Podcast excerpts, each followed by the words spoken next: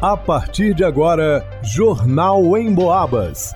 As notícias da região, de Minas e do Brasil, você ouve aqui na Emboabas, em 92,7 e 96,9. Emissoras que integram o sistema Emboabas de comunicação. Vanusa Rezende. Taxistas que estão com cadastro irregular podem procurar Departamento de Trânsito da Prefeitura Municipal para regularizar a situação e receberem auxílio federal. Leonardo Duque. Grupo de jovens quebra busto de Aleijadinho no Largo Tamandaré. Ângelo Virman. Setor de zoonoses da Prefeitura inicia vacinação antirrábica de cães e gatos na zona urbana de São João Del Rei. Vanusa Rezende. Figueirense entre campo neste sábado em busca da primeira vitória no Campeonato Mineiro, segunda divisão. Jornal em Boabas. O governo federal abriu no dia 20 de agosto mais uma janela de cadastramento para taxistas e auxiliares receberem um auxílio federal de mil reais mensais até o fim do ano. Prazo se encerra no dia 11 de setembro. O governo federal começou a pagar neste mês o auxílio de um mil. O governo federal começou a pagar neste mês o auxílio de mil reais a 245 mil. 213 motoristas de táxi de todo o Brasil. As prefeituras foram responsáveis em enviar a lista entre os dias 25 de julho e 2 de agosto. As prefeituras são as responsáveis em enviar a lista. Em São João del Rei, foram enviados 74 cadastros. A Autoridade de Trânsito Municipal, Fernanda Boscolo Mourão de Araújo, destaca que aqueles que estão com cadastro irregular devem procurar o setor responsável para atualizar os dados. A gente está aproveitando a oportunidade para fazer o recadastramento. Então, o recadastramento já está acontecendo lá no Departamento de Trânsito, no segundo andar, ao lado da Guarda Municipal, que aí eles levam é, os documentos pessoais né, do veículo, se tem auxiliar, o documento do auxiliar, o xerox né, desses documentos todos, para estar tá fazendo esse recadastramento, comprovante de residência, importante, o comprovante da guia DAM pago. O departamento de trânsito fica no bairro Fábricas, no segundo andar da rodoviária, na rua Coronel Antônio Maria Claré da Silva, número 337. Vale destacar que o auxílio será pago apenas um benefício por motorista, dependente da quantidade de veículos que ele tiver. A prestação das informações referentes aos taxistas é de inteira responsabilidade das prefeituras. Portanto, os motoristas não precisam fazer nenhum tipo de cadastro. O benefício prevê o pagamento mensal aos motoristas de até um mil reais em, até dezembro de 2022. Neste mês de agosto, os beneficiários receberam duas parcelas, referente aos meses de julho e agosto. O benefício emergencial para os motoristas de táxi foi criado pelo governo federal para conceder benefícios assistenciais há apenas três meses das eleições e aprovado pelo Congresso Nacional dentro da chamada PEC eleitoral. Para o Jornal em Boabas, vá no Usa Resenha.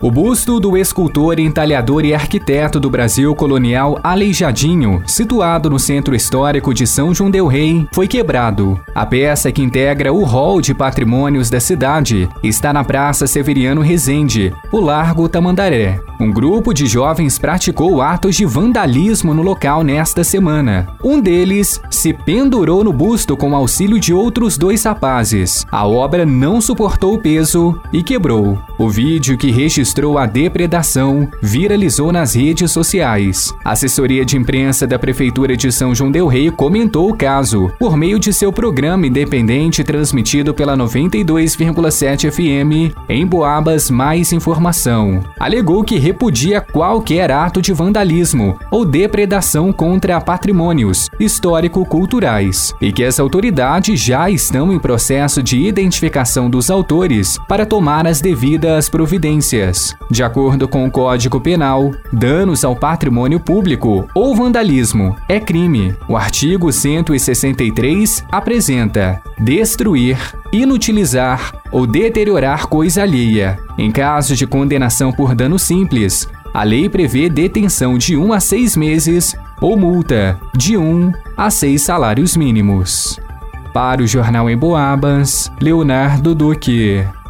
A campanha antirrábica em São João del Rei neste ano já foi realizada na zona rural e nos distritos nos dois primeiros sábados do mês de agosto. Agora chegou a vez dos bairros e do centro da cidade. Devem ser vacinados cães e gatos, fêmeas e machos. A campanha acontece de forma tradicional entre agosto e setembro. Quem explica é a veterinária da Prefeitura de São João del Rei, Maria de Fátima Silva de Rezende. O mês de agosto é conhecido culturalmente, a gente fala como mês do cachorro louco. né? Que por que, que é esse mesmo cachorro louco? Que as condições climáticas elas favorecem que as cadelas entrem no cio. E provavelmente quase todo mundo já deve ter visto, né, que quando às vezes uma cadela está no cio e junta aquele monte de, de cão ao redor dela e eles ficam brigando entre si para tentar cruzar com aquela cadela. E a partir do momento que tem essas brigas, né, um morde no outro, arranha, e aí se algum animal desses estiver é, com raiva, ele pode ir transmitindo para os outros. A vacinação é importante porque é a única forma de prevenir a raiva. Essa é uma zoonose que pode atingir os humanos. No caso de uma pessoa contaminada, pode haver cura, mas para os animais não há. Um outro animal que esteja contaminado aí contamina esse cão ou gato que seja. E isso daí, assim, o que, que acontece? A raiva ela não tem cura, né? A raiva animal, a partir do momento que o animal é, ele é contaminado pelo vírus, ele fatalmente ele vem a óbito, ela não tem cura. Já a raiva humana, ela é passível de tratamento, porém é, são poucos casos né, relatados na, na literatura no mundo, assim, são pouquíssimos casos é, de cura.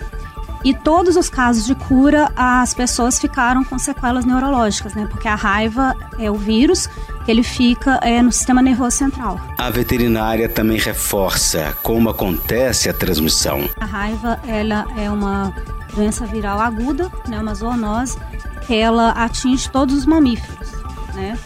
Então, e ela é transmitida é, ao homem pela através do contato com a saliva do animal contaminado. Esse animal pode ser um morcego, como também pode ser um cão ou gato. E também pode ser transmitido é, de equinos e bovinos para o homem. E também da mesma forma que essa doença ela é transmitida é, dos animais para o homem, ela também é transmitida entre os animais, né? Porque como eu falei, é uma doença que ataca, né, os mamíferos.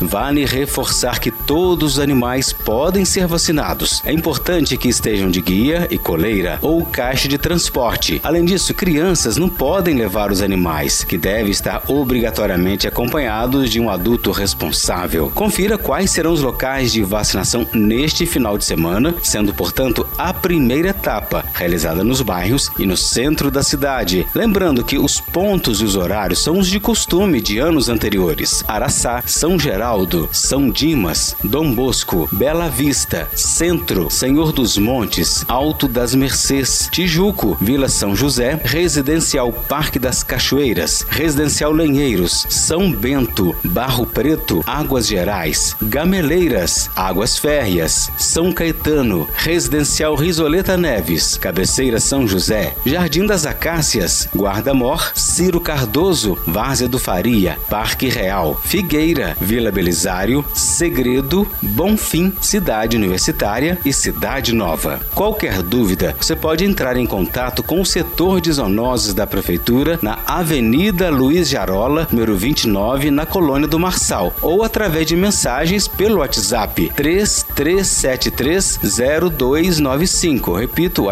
WhatsApp 33730295. Para o Jornal em Boabas, Ângelo Vierman.